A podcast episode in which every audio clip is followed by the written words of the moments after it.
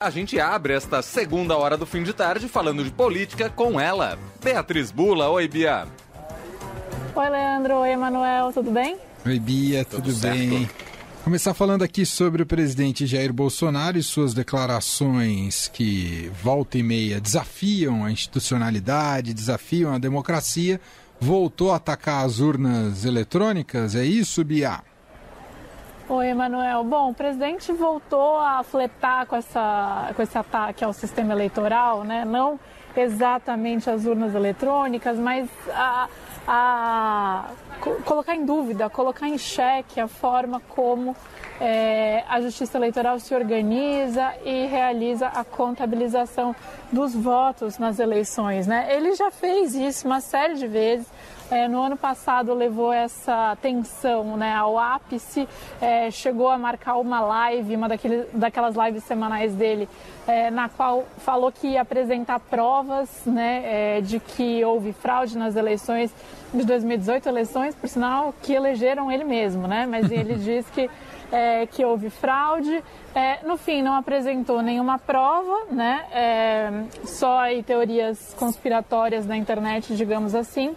É, e aí, vocês vão lembrar, depois do 7 de setembro, é, do ato do 7 de setembro, né, que havia sido convocado aí pelos aliados do presidente, é, incitado também pelo presidente, o presidente baixou um pouco o tom.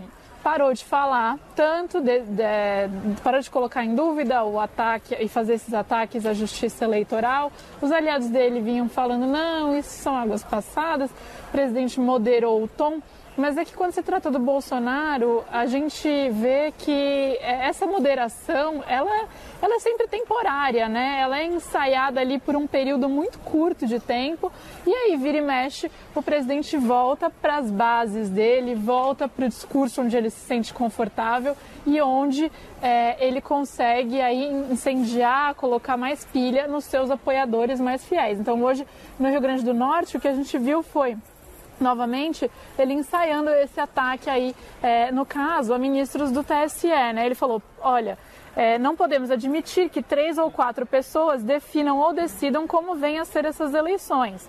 A alma da democracia é o voto e a contagem dele faz parte dessa alma. Não são dois ou três que decidem como são contados. Essas são aspas do presidente.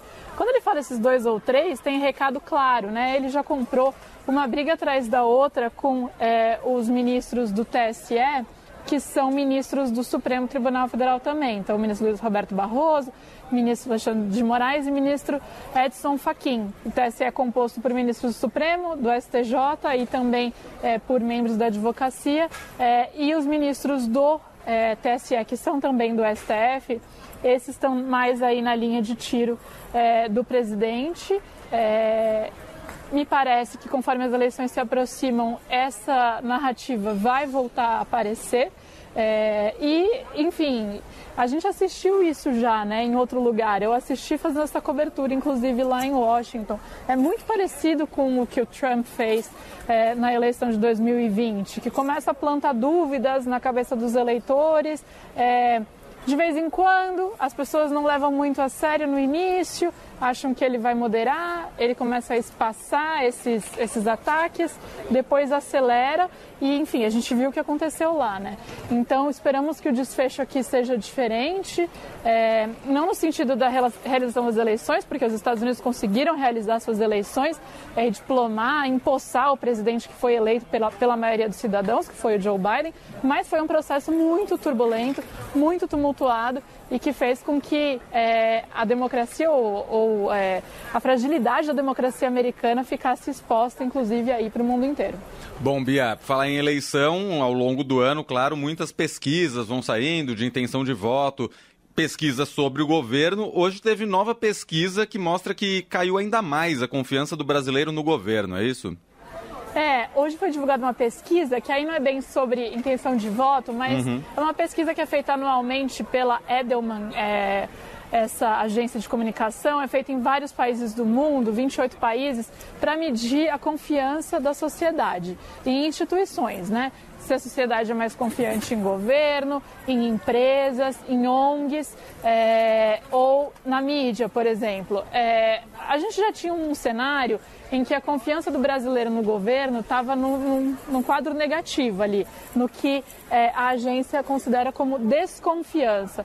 Então, é, no ano passado, 39% dos brasileiros viam o governo como uma instituição confiável. E aí falando do governo de uma maneira abrangente, né? Não estamos falando do, do governo especificamente do presidente Bolsonaro, apesar de que esse levantamento está sendo feito durante o governo dele.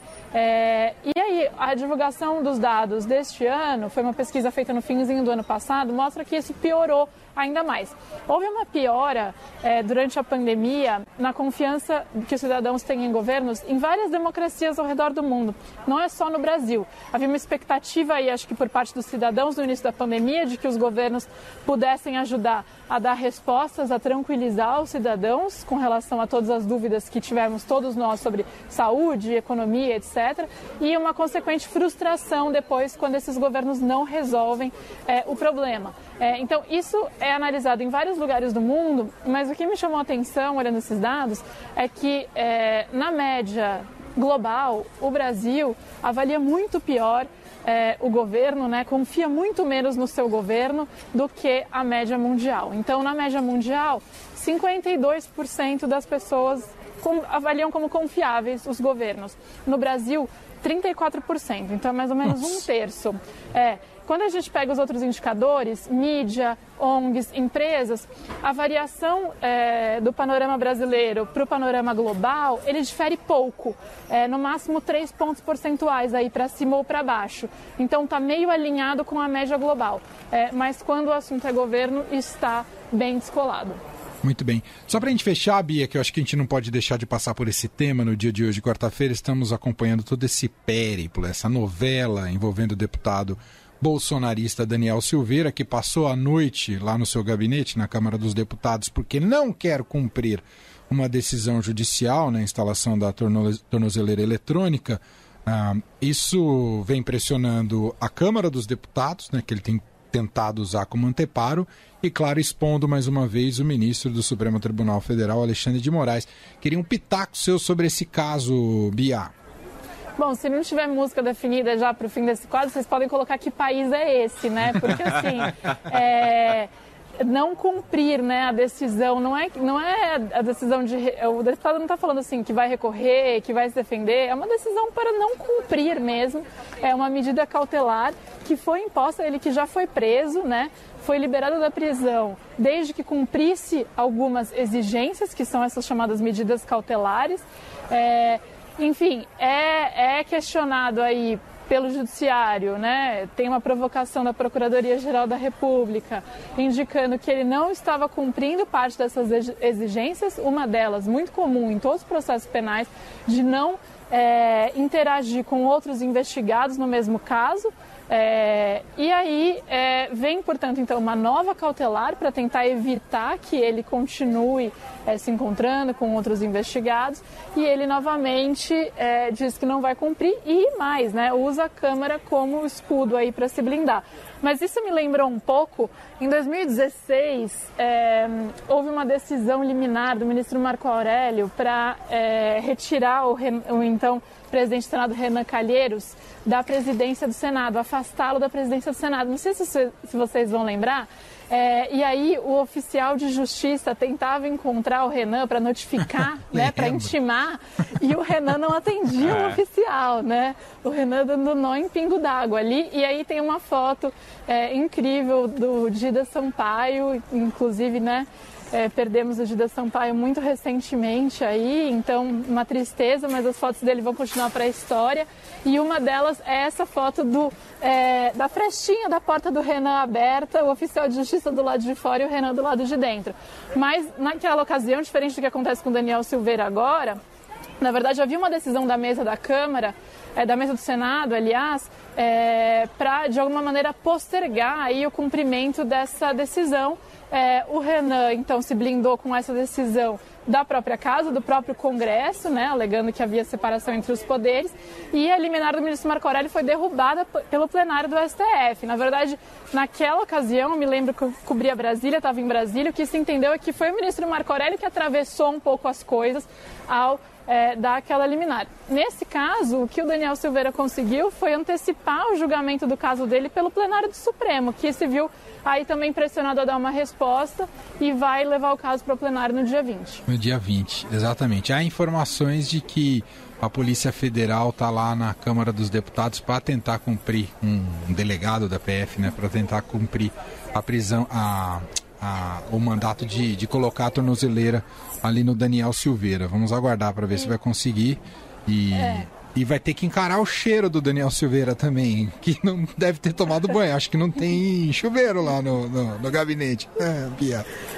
É, mas é, isso é só para fechar aqui, Emanuel, mais uma situação em que a gente vê os aliados do presidente Bolsonaro. No começo do quadro a gente falou do próprio presidente, mas no caso agora um aliado se chocando, se colocando é, um poder contra o outro, Sim. né? Então, quando o presidente Bolsonaro ali, como chefe do executivo, acaba colocando o próprio executivo contra a justiça eleitoral. Agora a gente tem um deputado usando a Câmara é, para contestar, para enfrentar é, e não cumprir uma decisão do STF. Então, o que a gente vê aqui é mais uma repetição de momentos como esse que a gente assistiu nos, tem assistido nos últimos quatro anos, né? É, tem toda a razão. Muito bom.